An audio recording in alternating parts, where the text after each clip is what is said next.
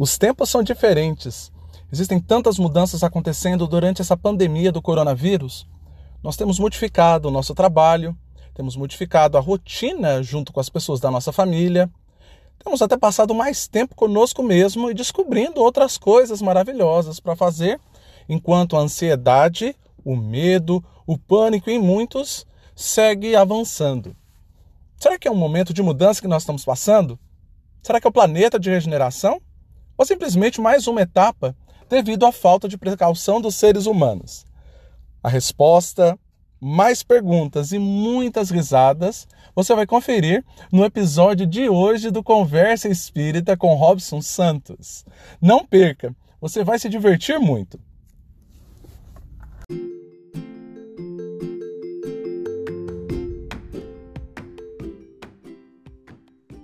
Olá, pessoal! Sejam bem-vindos para mais um episódio do Conversa Espírita na série Entrevistas. E hoje eu estou super animado, muito empolgado, porque eu já sei que o episódio vai ser especial, que vai ser um episódio muito bom. E nós temos uma pessoa fantástica, fora de série com a gente, que é o Robson Santos, do Centro Espírita Fraternidade Esperança, lá em Atlanta, na Geórgia. Tudo bom, Robson? Eu falei certinho. Falou certinho. Agora, eu tava. Ah. Você falou tão bem que eu pensei, deve ter outra pessoa na linha, né? Porque não, não deve estar tá falando de mim, não. Não, nosso querido amigo Robson Santos, conhecido como Bim. Uma, das minhas, uma das minhas primeiras perguntas vai ser, já vou perguntar de uma vez. Por que Bin, Robson? da onde que vem a história do Bin? Na verdade, esse é um apelido de criança que começou com o diminutivo de Robson, Robin, Robinho, e daí acharam muito grande e aí diminuíram para Bin. Só que o engraçado é que eu sempre fui muito grande. Eu, desde quando bebê, eu sempre fui muito grande. Então, quem pensa assim, né? Lá vem o Bin, e imagina uma pessoa pequena, e não esse ogro desse tamanho, né? Estou sem dúvida. Deixa eu tentar adivinhar. Vocês são de Minas. Família de não. Minas, não. Goiânia não é? Goiás. Nasci ah, de Goiânia. É, os nossos amigos mineiros, que tudo fala do tio. São muito práticos. Um, um grande abraço a todos os ouvintes, nossos amigos espíritas da tão abençoada Minas Gerais. Terra de Chico Xavier, terra de Sacramento, com o professor Eurípides, onde mora o Haroldo Dias. É uma terra de responsa, né, Bim? Muita responsabilidade. Olha, eu falo para todos, eu tenho uns amigos aqui que eu considero família, que são de Minas Gerais, e eu falo, bom, eu, eu, tenho orgulho de ser amigo de vocês, porque é o mais próximo que eu consigo chegar da terra mineira em si, né? Então. é, é isso mesmo, terra boa, viu? E eu quero começar, então. Deixa eu te perguntar, você quer que eu te chame de Robson Santos ou de Bim? Posso, posso seguir com a intimidade? te chamar de Bim? Claro, moço, você é de dentro de casa. Se você me chamar de Robson, eu já acho que tem um negócio esquisito no ar aí. é bem. Maravilha. Bem. Eu tenho uma coisa para compartilhar com os, com os nossos amigos aqui, que nós estivemos lá no Centro Espírita Fraternidade de Esperança, aproximadamente uns dois, três meses agora, se eu não estou enganado, né? E Sim. trazer para você. Olha, é real, real ponto de luz na Terra, um grupo fantástico, mas somos muito, muito bem acolhidos, no sentido super bem. E é, é, a gente às vezes consegue analisar a casa espírita, o ambiente, pelas vibrações quando você chega. Você sente, você sente que você está num lugar que a vibração é diferente. Você sente uma paz instantânea e é assim que é a casa dos nossos irmãos lá, lá em Atlanta. Você pode contar um pouquinho a história para nós, Bim? Como que surgiu aí o Fraternidade Esperança? Claro que falo. Olha, na verdade, e, e, na verdade eu tenho que agradecer vocês também por terem vindo uh, participar conosco daquele, daquela noite, que foi muito especial. Quando você fala de, uh, da energia que você sentiu, nós também sentimos com a visita de vocês. Então, quero agradecer aqui a você, Fernanda, Pabline, o esposo da Pabline, que se eu não me engano chama Tom. É isso mesmo? Todd. Todd. Todd. Todd. Todd. Tá certo. e, e, que realmente vocês uh, trouxeram uma energia muito bacana para nós. A gente ficou bem feliz com a, com a, visita de vocês e com a sua palestra, claro que repercute até hoje aí entre a turma. Uh, o nosso centro, na verdade, ele começou da forma mais caseira pode um centro espírita começar. É, começou aqui, na Copa da nossa casa aqui. Né? E eu, a Lara, a Sheila, o Cláudio e as duas crianças deles, a Amanda e o Álvaro. A gente revezava fazendo uma atividade com as crianças, mas a gente tinha o um estudo do Evangelho, o estudo do livro uh, de O Livro dos Espíritos e uh, também de outros livros que a gente decidiu estudar, porque a gente sentiu a necessidade de estar fazendo alguma coisa. Então a gente estudou Jesus no Lar, Caminho, Verdade e Vida, e, e outros livros que a gente estava estudando em casa mesmo. E daí outros amigos começaram a aproximar em uma oportunidade de um evento que nós temos aqui, que é a Conferência Espírita do Estado da Geórgia. Uh, a gente foi almoçar, eu, a Alessandra e uma amiga que nós temos em comum, e essa amiga perguntou, na mesa, a gente estava comendo, ela perguntou, e ela é baiana, e, e, eu tenho uma identificação muito grande com, com os baianos, com a Bahia em si, e ela perguntou, se você me permitir, eu vou fazer a personificação dela aqui, tá? Personificar, imitar. Ela disse assim, Oxe, mas vocês são muito besta. Por que, que vocês ficam um gato pingado de lá, eles aqui um gato pingado? Por que, que vocês não juntam? E eu olhei para a Alessandra e depois eu falei para ela que eu já estava assim, o, o, nosso grupo já estava namorando o grupo deles já há muito tempo. e ninguém falava um para o outro, assim, respeitando também né, a integridade da, da instituição espírita que, que já existia. E daí a gente começou a conversar é, em 2018. Nós abrimos oficialmente o Centro Espírita Fraternidade Esperança. É, então, completamos aí dois anos de portas abertas. É, e agora, assim, mas ainda assim, mesmo juntando os dois grupos, nós ainda somos um grupo muito pequeno. Nós somos apenas oito, é, não apenas assim em relação a, ao teor, ao conteúdo em si, mas contando em indivíduos, nós somos poucos. Além das crianças, e as crianças têm, claro, um valor primordial na nossa tarefa e, e estamos trabalhando. Basicamente é isso. É. Os nossos irmãos que acompanham lá do Brasil, né, os podcasts, Assim, às vezes é um pouco chocante, né?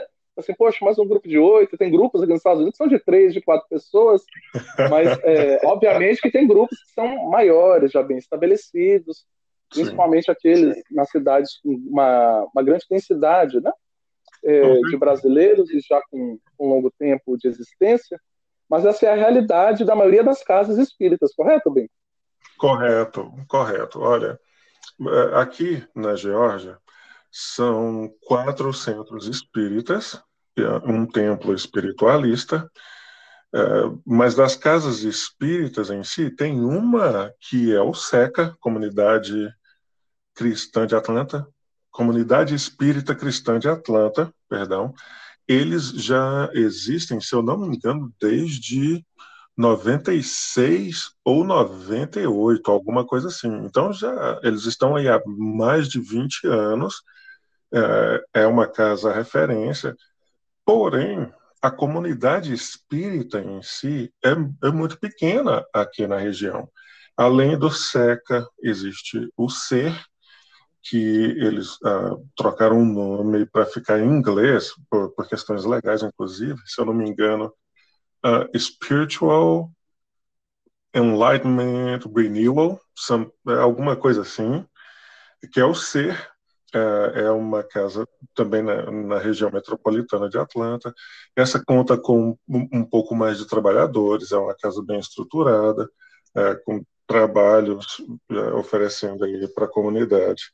E além desses, né, temos a nossa instituição, que é pequena, o CEF. É, eu conto os encarnados, mas a gente sabe que a equipe desencarnada é muito grande, né? Então não tem nem como a gente contar isso daí. E além dessas três, temos também o KIA, que é o Kardec in Atlanta. Então a sigla KIA, KIA, é, é, que tem um pessoal na região também metropolitana que está atendendo aí a, a, nossa comunidade espírita e a quem tiver interesse de se aproximar bacana. Para eh, eh as pessoas, até mesmo nos Estados Unidos, talvez não saibam, né? A Atlanta tem uma comunidade de imigrantes brasileiros muito grande, né? Eu não diria nem de imigrantes brasileiros, é de goiano mesmo, né? Muito goiano. Aí, eu brinco que quando a gente sai daqui da Carolina do Sul, cruza a Carolina do Sul, começa a chegar perto, cruza a, a, a State Line com a Georgia, já começa a cheirar piqui. Exato mais perto de Atlanta, mais vai cheirando piqui. Tem muito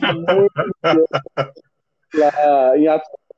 Não, não vou te colocar na parede para te perguntar por que, que, tem tanto goiano aí junto. É, não, tem alguma mas...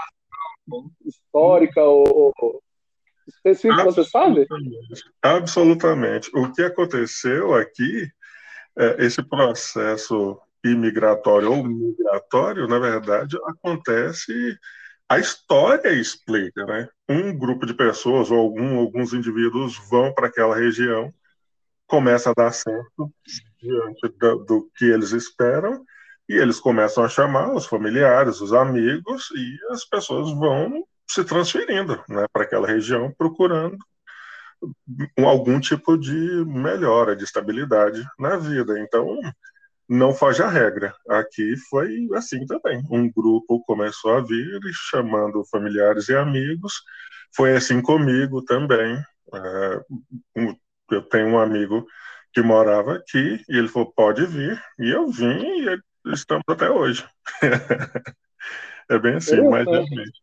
A comunidade brasileira é, é relativamente grande aqui é, mas a, a, comunidade é, protestante é, é, predominante, assim, nem se compara com as outras religiões. Realmente tem muitas igrejas protestantes, os nossos irmãos, eles estão, assim, tem, tem base. E tem, eles têm uma fundação sólida para o trabalho deles aqui, o que eu acho magnífico, muito bom para eles um trabalho muito bonito, né?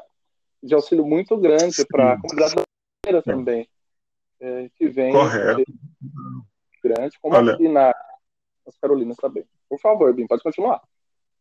Sim, eles oferecem realmente é, uma estrutura, um apoio, suporte para a comunidade, não só a brasileira, mas principalmente a brasileira, porque tem muita gente que acaba de chegar e precisa de um apoio aí para estar tá podendo uh, se estruturar e, e, as igrejas realmente eles têm uma forma de apoiar bastante grande, assim, uma, um, uh, um suporte muito é uma atividade profícua deles de de acolher e cuidar uh, da comunidade de quem está precisando aí, independente de ser uh, protestante ou não, de, de comungar com eles a, a mesma religião ou não, eles realmente oferecem um trabalho bem bonito aí para a comunidade. E assim, voltando ao que você tinha falado anteriormente, realmente a realidade das casas espíritas aqui nos Estados Unidos, é, em relação ao grupo de trabalhadores, é bem diferente. A maioria né, das casas espíritas se diferem bastante das casas espíritas no Brasil, com certeza. Olha só, é, é, eu gosto muito dessa parte inicial de conversa, de apresentação, para situar os nossos ouvintes, até porque a, gente tem uma pessoa que acompanha muito bem conosco, que é a Marilene, ela não frequenta nenhuma casa está lá na região de São Francisco, na Califórnia, Existem hum. casas espíritas lá também, mas ela não, não mora próxima, porque ela mora no entorno, né? Nós sabemos aqui que a São Francisco é caríssimo, né? O custo de vida lá e ele fica muito distante pela ilha e ela acompanha por nós. Ela fala, nossa, como é diferente aqui. Cada pessoa que vem conversando e falando conta um pouquinho deles, a trajetória e como funciona a casa. É, mas realmente, os Estados Unidos é como o Brasil, é gigante. Tem uma casa espírita no Nordeste, mantém as mesmas coisas iguais, mas tem particularidades, por exemplo, diferente do movimento espírita lá do Amazonas, onde as pessoas pegam barco, os deslocamentos são, são longos, que é diferente também lá do Rio Grande do Sul, onde tem os dias de frio, tem a, a, a cultura local e, e, também diferente de São Paulo, que é super cosmopolita, super movimentado, tem o trânsito, a questão dos horários, assim também os Estados Unidos, né? Tem as, as, os estados mais ao norte que são mais frios, é, tem a cidade de Nova York, a cidade de Los Angeles, a própria Atlanta, o trânsito é uma coisa que tem que ser considerado no planejamento da casa espírita, né? é, é, é, é, todas essas coisas, como foram essas adaptações?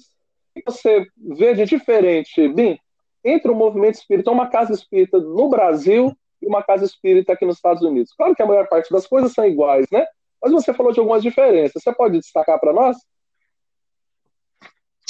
Olha, na verdade, Patrick, eu no, no Brasil eu conheci o espiritismo em 98, é, claro por circunstâncias de que eu precisava, então eu comecei a aproximar e só frequentava mesmo para tratamento, como frequentador.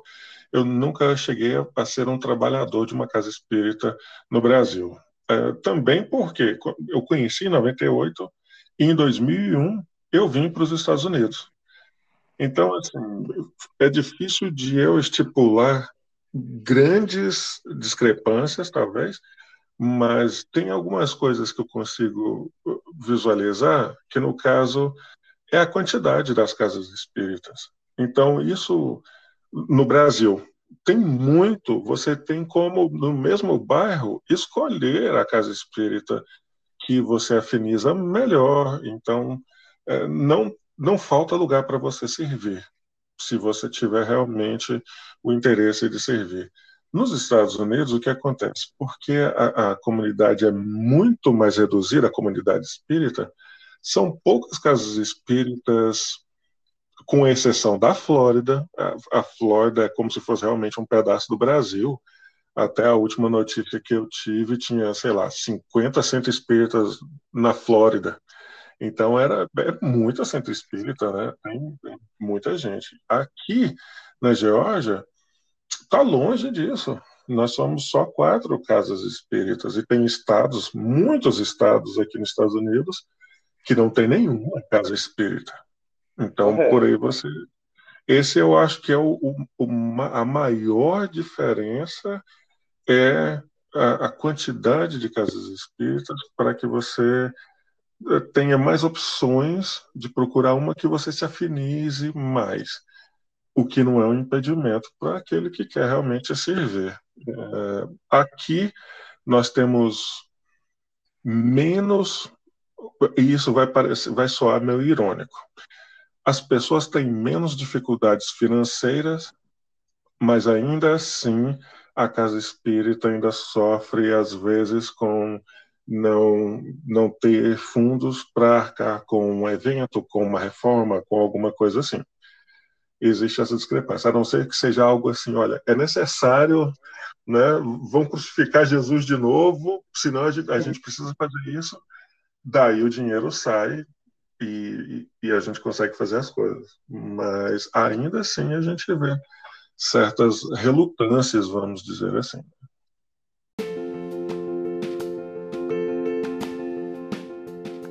Tá, consegui ler, né? Acho o Raul Teixeira, ele tem uma em uma das palestras disponível no YouTube, agora eu não vou me lembrar o, o título da palestra, posso procurar e colocar o link junto com a junto com o podcast depois dos nossos irmãos estão acompanhando verem, né? Ele faz uma brincadeira que ele fala: os, os nossos confrades espíritas, ele tem o, o, o sotaque, o jeito de falar, né? muitas vezes imaginam que os espíritos materializam a nossa água diretamente no campo, a eletricidade, o papel higiênico nos banheiros, os copinhos lá, o aluguel direto na conta do. Não é assim, né? É, é, isso acho que é uma característica, né? né tem, é, muitos frequentadores não imaginam porque a casa espírita nós não solicitamos né, os, os recursos. Por coincidência, uma, uma nova frequentadora da casa perguntou: como que vocês recolhem o dízimo? Falei, olha, tem uma notícia para te dar, a gente não recolhe dízimo. dízimo na doutrina espírita. Ela mas como vocês vivem? Falei, olha, você quer fazer uma doação? Lá no nosso site tem um, tem um local que você pode fazer doação e nós temos uma tesoureira também que é tesoureira e cuida da parte de arrecadação para manter a casa. Mas é um desafio muito grande, né? Principalmente porque em cidades é, maiores como a nossa, lá em Nova York, vocês aí, e a gente estava brincando sobre, sobre São Francisco, o aluguel das salas comerciais são são muito caros, né? E diferentemente do Brasil, existem algumas regulações para você conseguir Sim. colocar determinada quantidade de pessoas na casa espírita, né? E grande impedimento. Mesmo o medo, né, Bem, que muitos confrades que desejam abrir uma casa espírita, esse compromisso financeiro, né? Sim, sim. Uh, olha, e essa era até uma das coisas que eu tinha preparado aqui para a gente estar tá falando a respeito, se a gente tiver, inclusive, oportunidade para isso. Claro, o que acontece? É, a pessoa, quando sai do Brasil, a maioria, eu não posso generalizar, porque, claro, existem casos e casos, mas a maioria das pessoas que buscam a vida no exterior, elas estão buscando uma vida mais segura para elas, uh, e essa segurança em todos os sentidos social, econômica, né, financeira, no caso, é, para a família, uma educação. Então, o que acontece?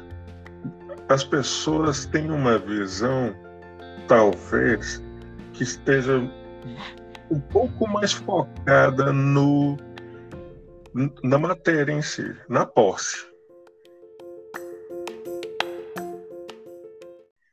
Então, a pessoa, talvez, se ela ainda não absorveu a, a ideia de servo do Cristo, mesmo estando num país capitalista que tem tantas oportunidades como é os Estados Unidos, e assim como outros países de primeiro mundo, ainda fica difícil de essas pessoas abdicarem de uma vida social, de uma vida ou de uma questão financeira para se doarem, não era nem doar, fazer doações para a casa espírita, se doarem para uma instituição espírita uh, de coração.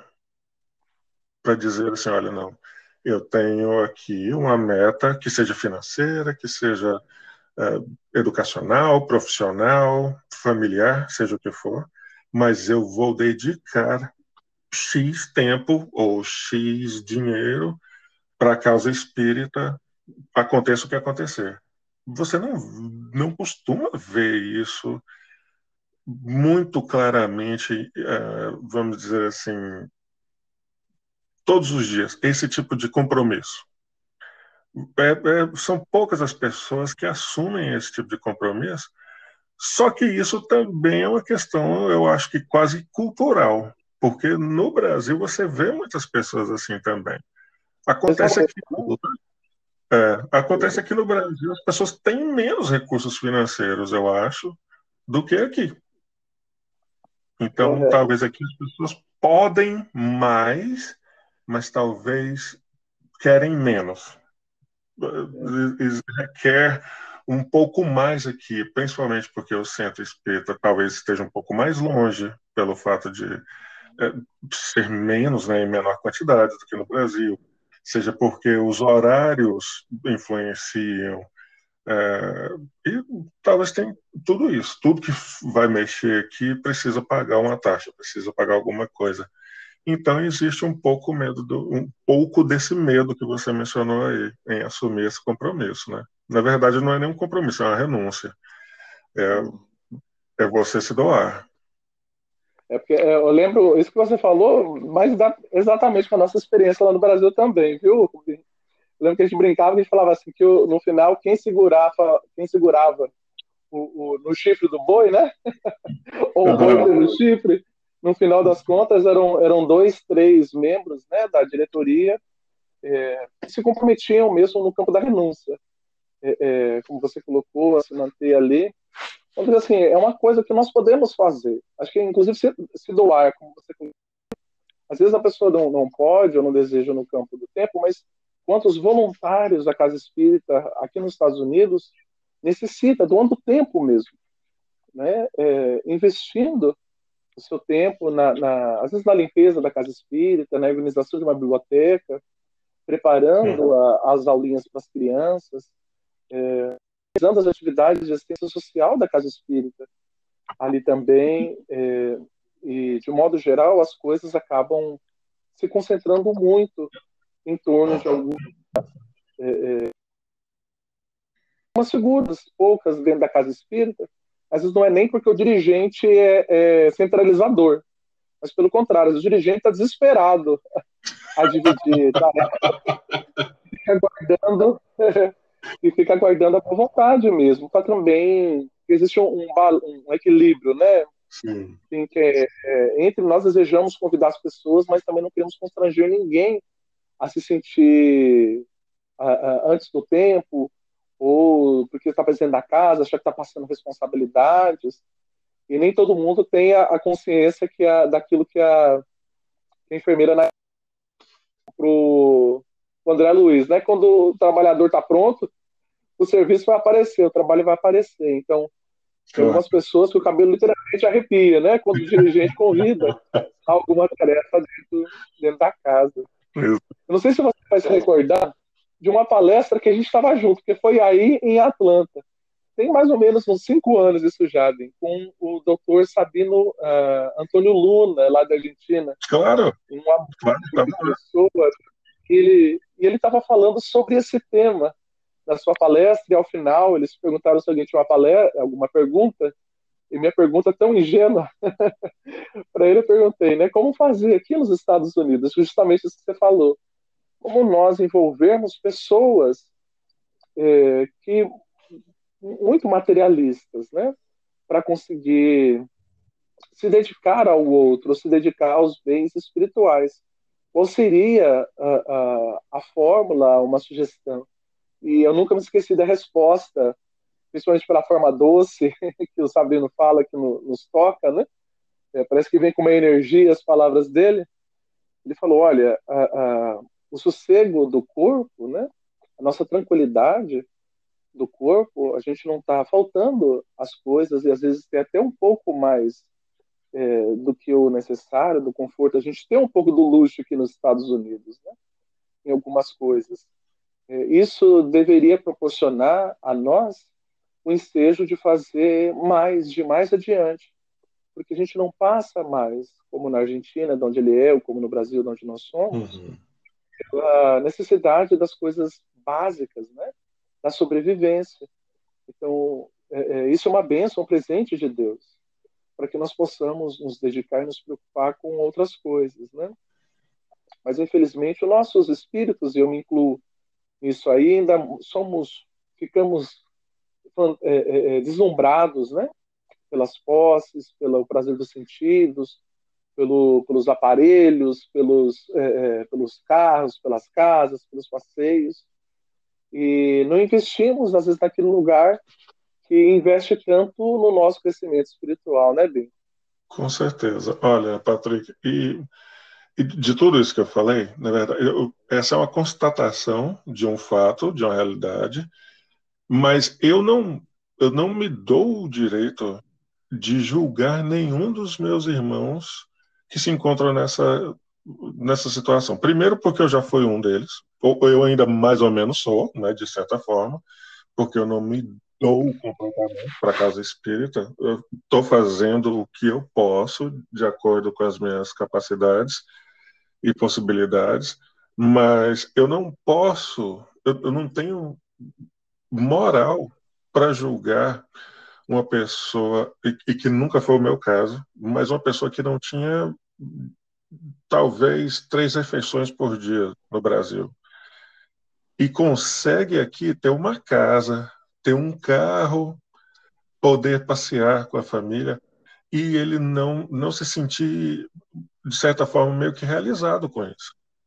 Então, eu não tenho nem como julgar a pessoa dessa, por, por atingir isso, por, por conseguir isso, e isso ser importante, porque a pessoa sabe de onde saiu, e o medo de perder a posse e voltar para aquela experiência que ele já passou, né, é, um, é um fantasma que fica meio que assombrando em volta. Então, eu até entendo as pessoas se entregarem um pouco né, em relação às posses materiais, aos prazeres, e eu entendo que isso também vai passar um dia, com a maturidade. Assim como a gente está amadurecendo um pouco, a gente consegue enxergar certas coisas, as necessidades de mudança em nós, é, é, as pessoas também vão enxergar com o tempo. Então, nos resta paciência e cuidar da gente, né? Eu não sou culpado pelo que o outro está fazendo ou deixa de fazer. A, a, minha função como cristão é de oferecer. Se a pessoa vai aceitar ou não, daí já é dela. Eu não posso obrigar a pessoa a aceitar. Né? É, só tem uma pessoa que a gente consegue mudar, né, Bi? É só nós mesmos, né? É, a gente estava falando disso é, mais cedo, é, você até riu quando eu falei. A gente, a gente vive num, num momento da vida, hoje, né, da, na história, em que a gente está observando a reação do mundo em relação ao que está acontecendo agora, da pandemia, mas a gente também está observando como nós estamos reagindo em relação à, à pandemia em si, que é um, um, processo natural. Eu tenho certeza que tem um Deus que está governando e que isso vai passar uma hora. Se eu vou estar aqui ou não, isso é relativo, porque eu tenho certeza que esse corpinho que Deus me emprestou ele vai padecer uma hora. Então, o que eu tenho de estar focado é fazer o meu melhor. Eu tenho que pôr as minhas forças em, em, em tentar não mudar a minha personalidade, porque isso seria, vamos dizer assim, um equívoco, negar quem eu sou, mas transformar, transformar as minhas melhorar o meu caráter, e isso eu posso fazer e eu tenho necessidade de fazer isso. Bacana. E como que você está vendo aí, bem, junto com, com a turma, esses dias? Né? É, o, o, podcast ele tem uma dinâmica que é muito bacana.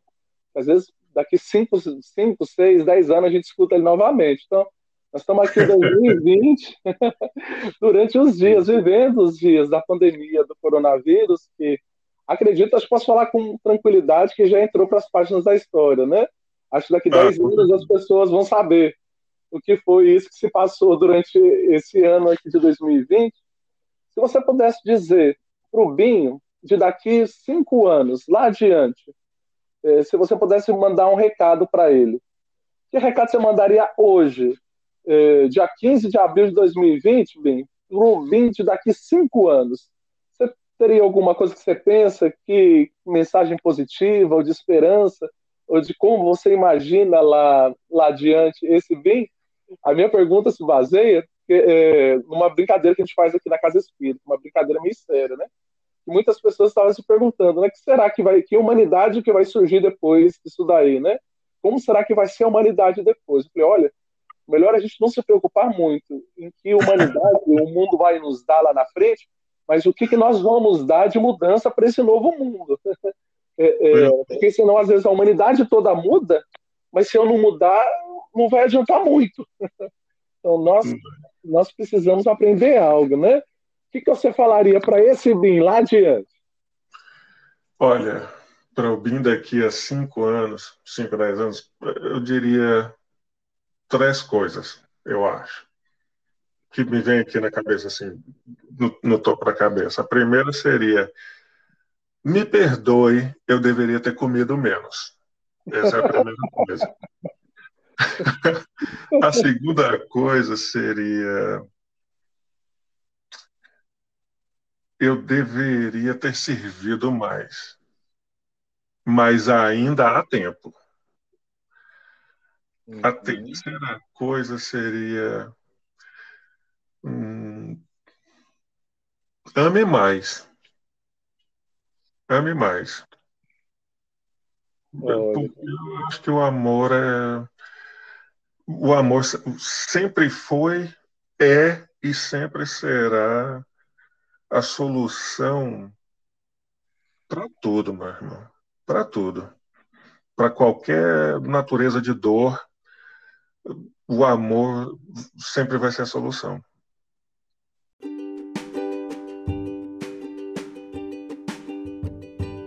Que bacana, né, Vim? E, e como que você vê dentro desse processo do amor esse papel da doutrina espírita, do conhecimento, é, do conhecimento espírita? uma, uma colega, uma amiga, é, pelo, pelo, pela internet, estava comentando, poxa, vocês espíritas, parece que vocês estão tudo tranquilo, né? A espírita não tem medo de morrer mesmo, né? espírita não tem medo de morrer. Eu falei, olha, nós temos medo sim, viu? Assim, todo mundo é igual, não tem ideias, né? Eu só, é, é, eu só penso, acho que a, a doutrina espírita favorece um pouco esse clima, de esperança, não de medo, né, bem? Como que você vê? Onde que a doutrina espírita se encaixa nesse processo do amor e principalmente nesses dias de coronavírus aí, para controlar a ansiedade que a maioria das pessoas está passando? Você acha que a maioria das pessoas tem medo mesmo é da morte?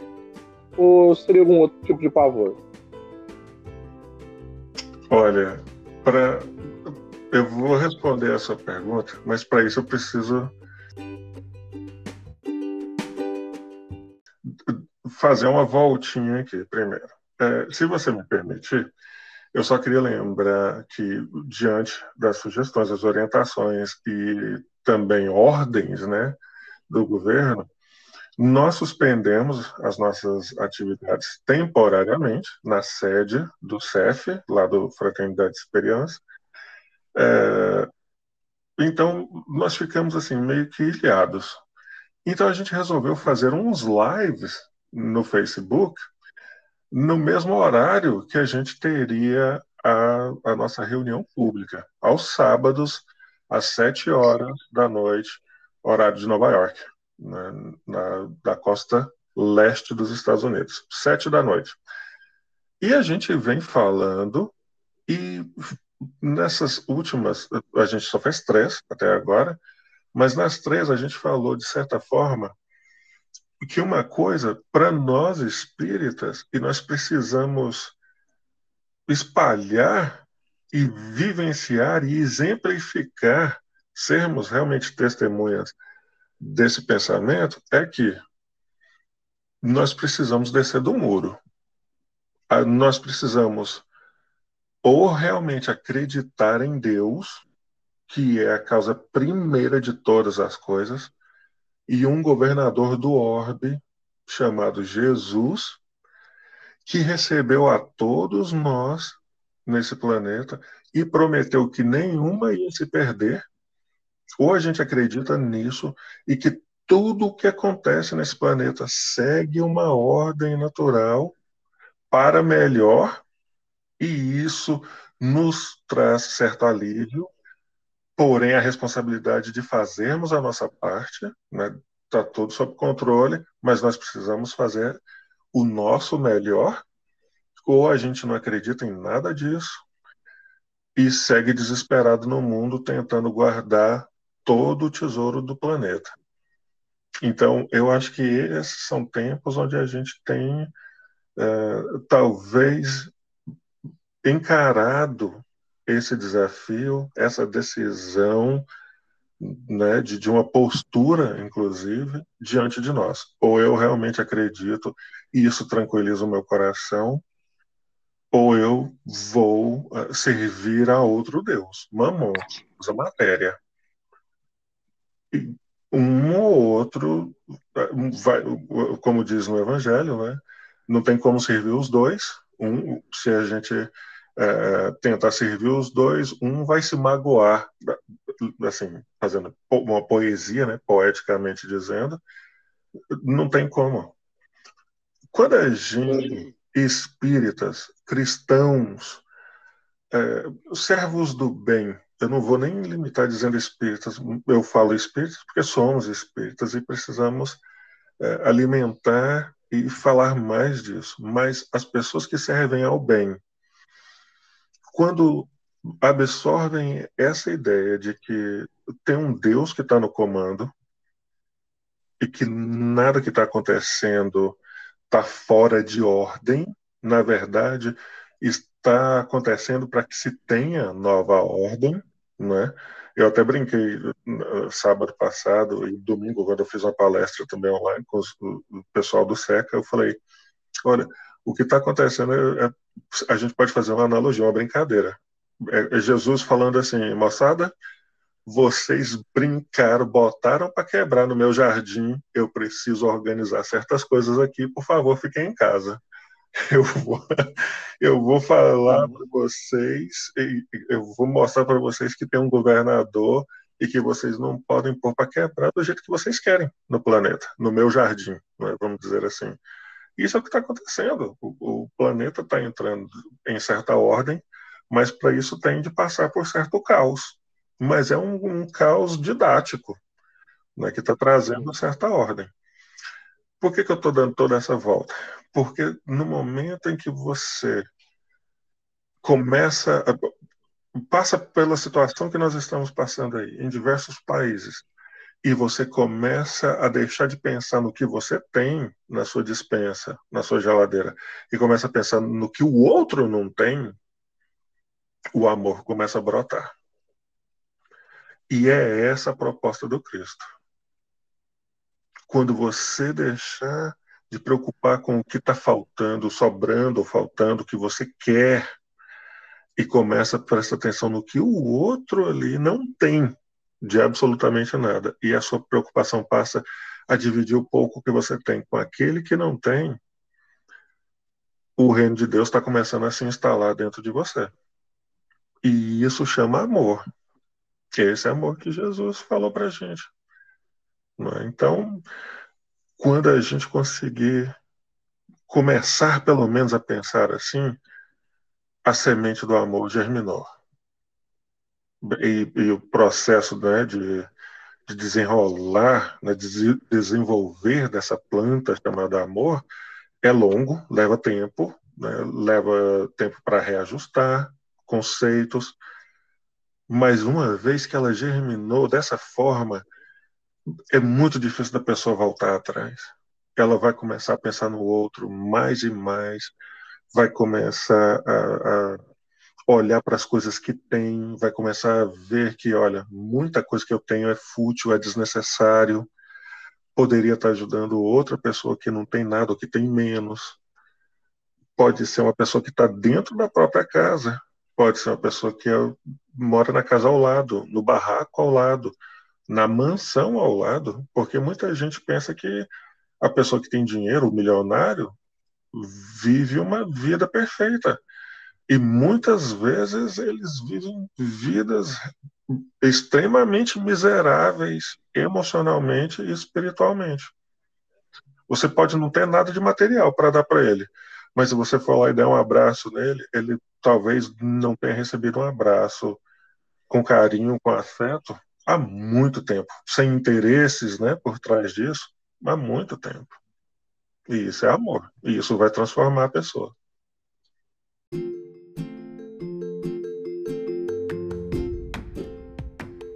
Nossa, é, é, é o processo que o, o, o, o, Paulo fala de morreu o Paulo velho, né? O Saulo velho nasceu o homem novo, né?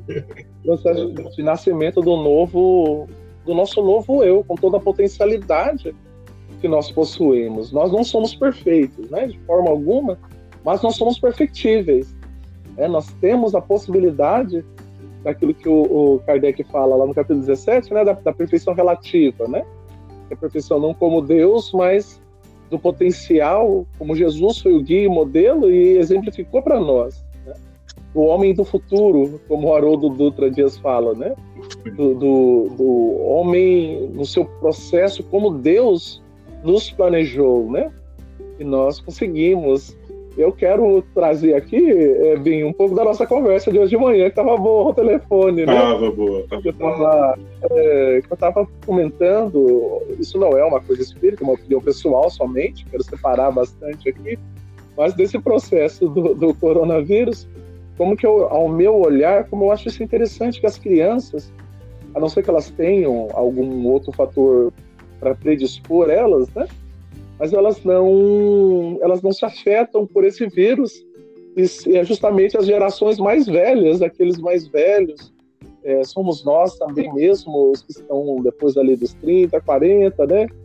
É, 50, que são mais afetados. E como que é, é, essa geração nova está aqui, como ela como ela está passando ilesa por isso. E aí eu me lembro das, dezenas já de mensagens psicografadas e o próprio Divaldo Pereira Franco fala em livros, inclusive ele tem um livro junto com a nossa amiga Vanessa Celone, é, aqui dos Estados Unidos, lá da Virgínia, e ele tem muitas palestras que ele fala dessa ordem que os espíritos já deram há muito tempo para que essa nova geração venha para ocupar em muitos campos, né? É, é, o conhecimento humano os espaços que foram usurpados por, pelos maldosos, pelos, uh, pelos iníquos, não é? E no Novo Testamento, Jesus, por muitos momentos, ele, ele falou da separação do joio com o trigo, é, é, do, do bode das ovelhas, e ele conta lá no momento que ele coloca à sua direita aqueles que auxiliaram, que visitaram, que deram de comer, que quando estava doente foi, é, foi dar atendimento, e aqueles que não, que não tiveram. Jesus, há muitos momentos, tem é, é, o das virgens que dormiram, não é? que é, o noivo entrou e fechou a porta, e elas estavam ali desapercebidas. Então, Jesus, em vários momentos, no Novo Testamento, ele fala de situações, né? onde existiria mesmo uma separação em um momento de um novo mundo, né, Bem? É, é, de um iniciar é, é, de um novo processo. E o irmão Áureo, no livro Universo e Vida, ele fala que a, a, a, o mundo de regeneração, ele, nós podemos imaginar que ele levaria muito tempo para ele se estabelecer, e é interessante o pensamento dele que ele fala que não, que quando iniciasse a regeneração, a regeneração ela ia se envolver de uma forma muito ligeira, muito rápida. Ele faz como se fosse uma metáfora, que é como hoje, o, como estava o mundo, né? Como se fosse um carro tentando acelerar, mas com freio de mão puxado. E o freio de mão éramos nós, né? os indecisos, né? Como você, como você falou, né? Aqueles, é, é, os maldosos.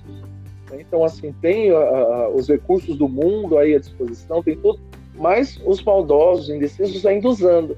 E quando existisse né, essa separação e todo o dinheiro do mundo, a mídia do mundo, as indústrias do mundo, a ciência do mundo, estivessem nas mãos da política do mundo, nas mãos daqueles que querem, é, é, que já têm a consciência utilizada para o bem, para isso que você estava dizendo, né, Binho, de pensar no outro, a, a, nesse esforço de vencer o egoísmo, a, e é como se a gente soltasse o freio de mão de um carro que está tentando acelerar e ele ele dispara, né? Então, como que você vê e como que é esse mundo de regeneração à luz da doutrina espírita para os nossos ouvintes aí que talvez não, não conheçam muito? Como que esse, eh, quais são as características desse mundo de regeneração que está que tá nascendo? Olha, é, eu fiquei bem pensativo é, quando a gente conversou a respeito disso mais cedo e você expôs o seu pensamento em relação a isso.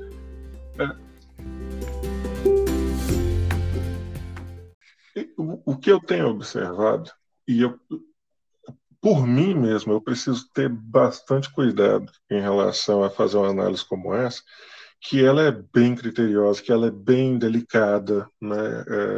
É, é difícil até a gente estipular muitos pontos né, nesse momento de transição. Mas eu gostaria de levantar alguns pontos primeiro.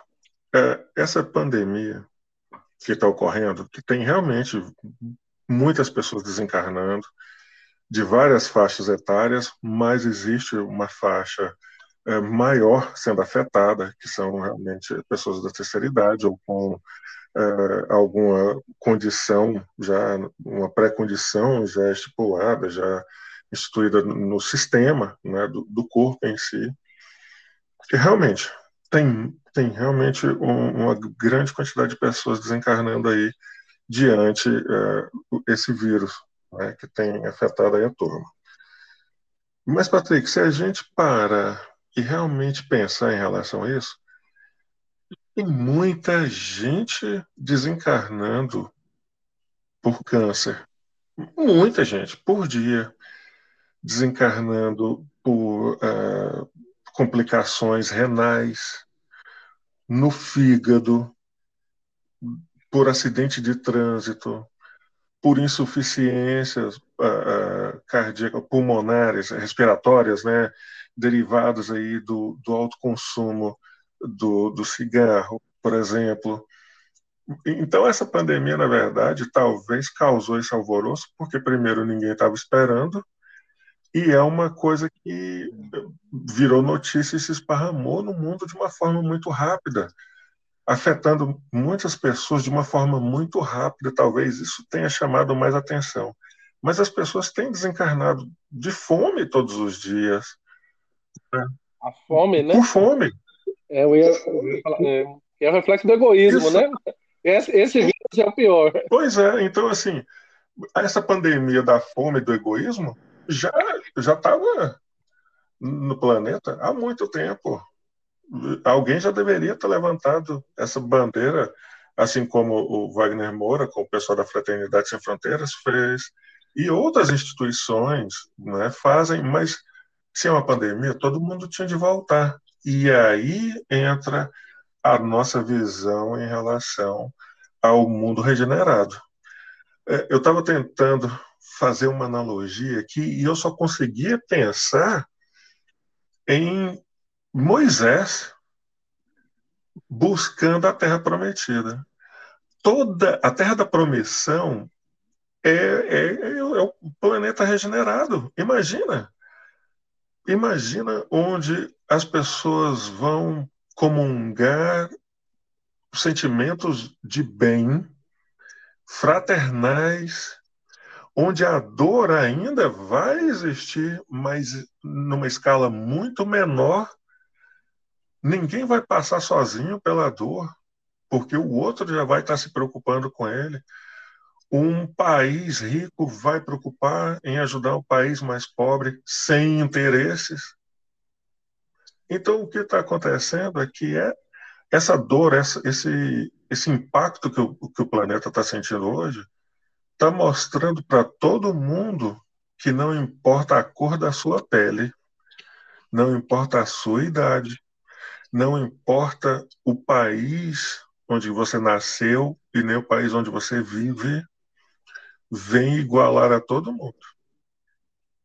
Esse, esse impacto que está causando nas pessoas hoje é, não importa se você é rico ou se você é pobre, isso pode te afetar de qualquer forma. E talvez a intenção seja: eu preciso me cuidar melhor e cuidar do meu irmão melhor.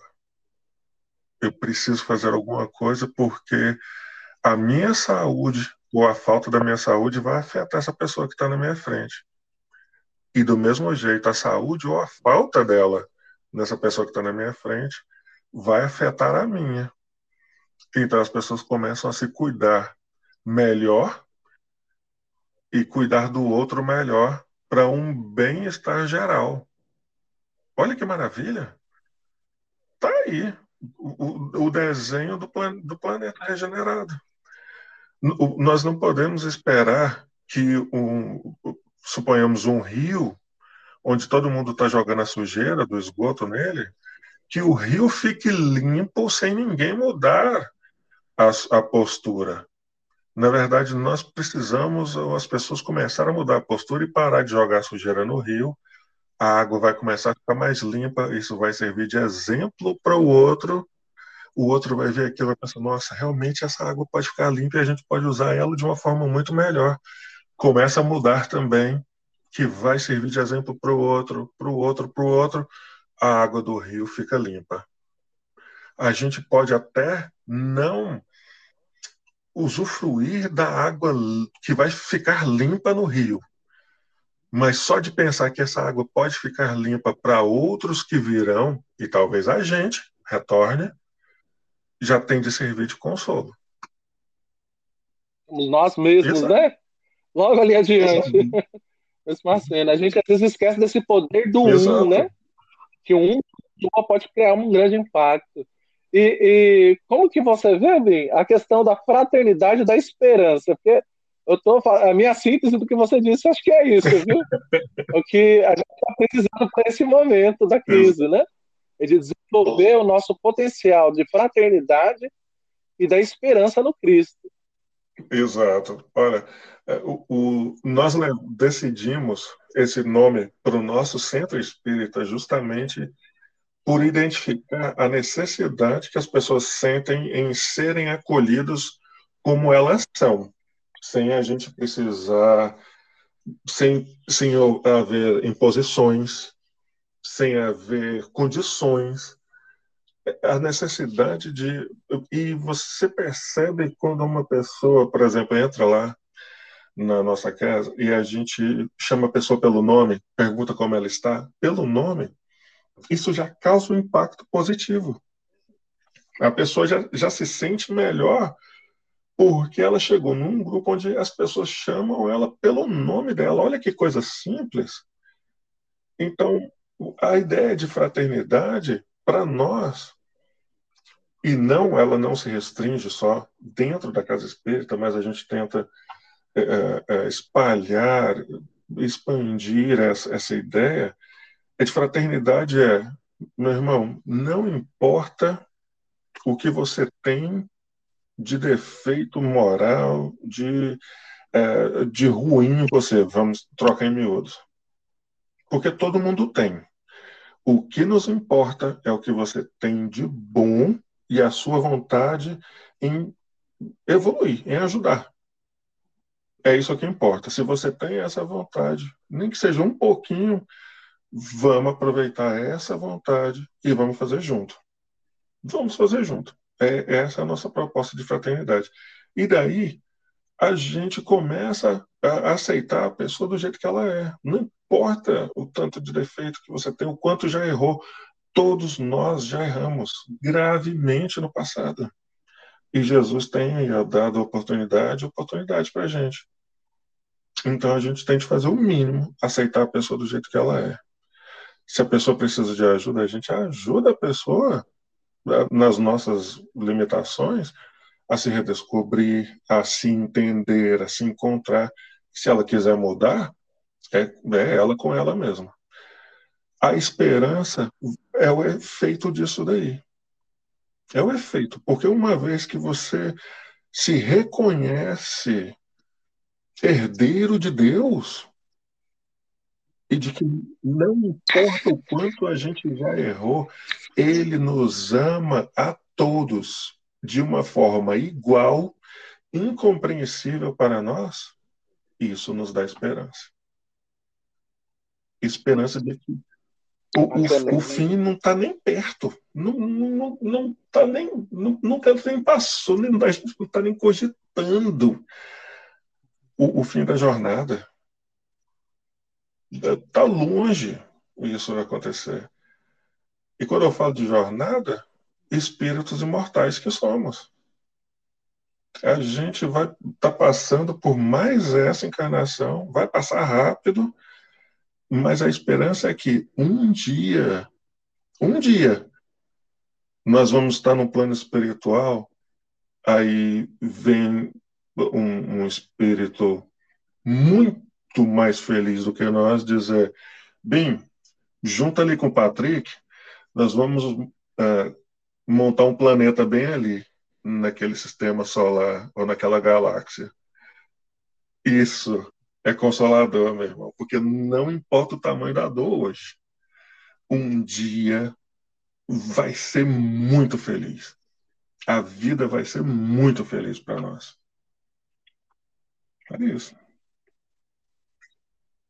Aí, gente, olha, quando vocês estiverem em Atlanta, vocês têm que passar lá no, no Santo Espírito Fraternidade de Esperança, viu? Porque do jeito que você está se sentindo agora aí, eu te digo, é igualzinho lá, isso tudo que o Vim falou que são os projetos, são os planos dele, deles, né? Da, da Casa Espírita, eles conseguem colocar em ação. Ô, Vim, infelizmente já está acabando, nós estamos chegando aqui no final do podcast, mas eu quero perguntar para você, quem desejar conhecer ou conversar ou te mandar perguntas aí é, pelas redes sociais ou por e-mail, a Casa Espírita tem algum website, tem algum Facebook? Como que as pessoas também podem entrar em contato com você? Sim, bom, é, primeiramente, eu não importo, pode me ligar no meu telefone, porque nós não temos, assim, um telefone fixo da instituição, então podem me ligar, eu não tenho problema. Eu acho que você pode colocar o link na, na descrição, mas está aí o número 678 531 7502 é, esse é o meu telefone. Tem o telefone da, da Alessandra, eu não tenho de cabeça, mas está na nossa página do Facebook. E se você procurar no Facebook, Centro Espírita Fraternidade e Esperança, com acentuação normal, o, o acento agudo no espírita e o C cedilha no esperança, vocês vão encontrar a gente também. É, é, o único centro com esse nome aqui na região de Atlanta, nos Estados Unidos. Nós temos também a nossa página no, no Instagram, que é CEF, é a sigla né, do Centro Atlanta. CEF, C.E.F.E.Atlanta. CEF Atlanta, tudo junto. E podem entrar Maravilha. em contato, a gente conversa, a, a gente faz a, a, a, caravana do Evangelho no Lar, ou Jesus no Lar, que a Andriele, inclusive, é responsável por essa atividade, mas se tiver interesse, manda o convite para nós. É claro que agora, nesse momento, a gente não pode ir pessoalmente na sua casa, mas a gente faz virtual, chama por o WhatsApp ou, ou, por alguma outra forma de a gente se conectar e a gente faz o, o evangelho virtualmente, sem problema nenhum. A gente conversa, e isso nunca vai ser um problema para nós.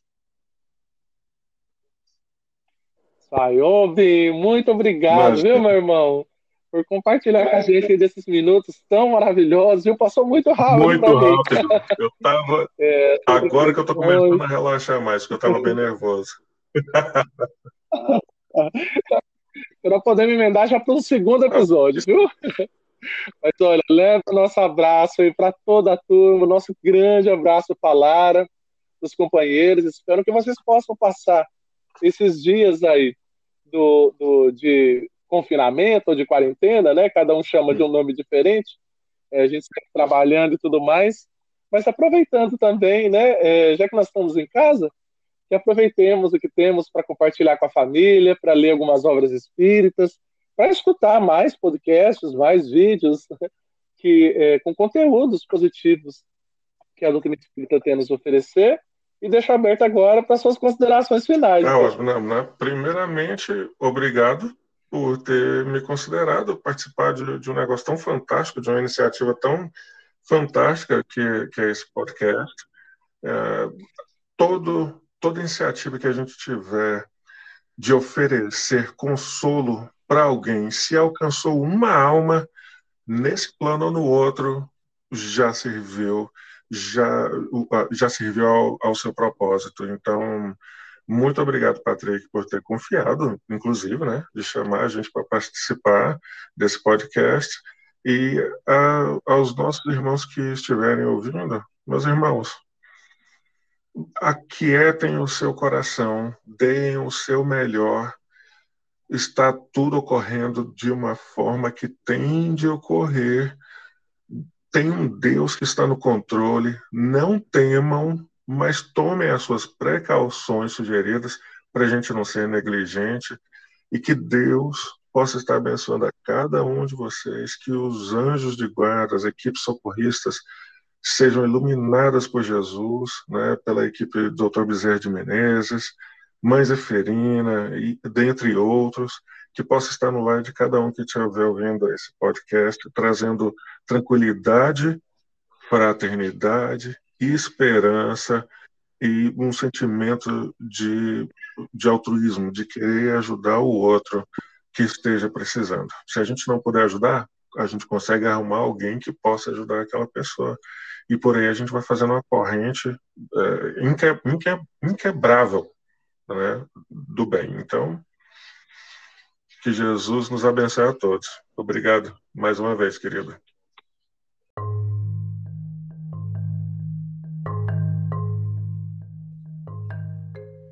Obrigado a você mais uma vez também, viu, Dinho? E para todos os nossos ouvintes, nós gostaríamos de lembrar que o Conversa Espírita é uma produção do Departamento de Mídias Sociais aqui do Charlotte Christian Spirit Center. E nós agradecemos demais uh, o seu carinho para conosco, o seu feedback, as perguntas, os comentários que vocês nos mandam por, por meio do próprio Apple Podcast, do Google Podcast, do Anchor FM, pelo Spotify e também na página Mensagens Espíritas Kardec no Facebook. Nós vamos encerrar com uma música espírita para acalentar o nosso coração. Espero ter você novamente conosco no próximo Conversa Espírita. Fiquem com Deus e que Jesus nos Às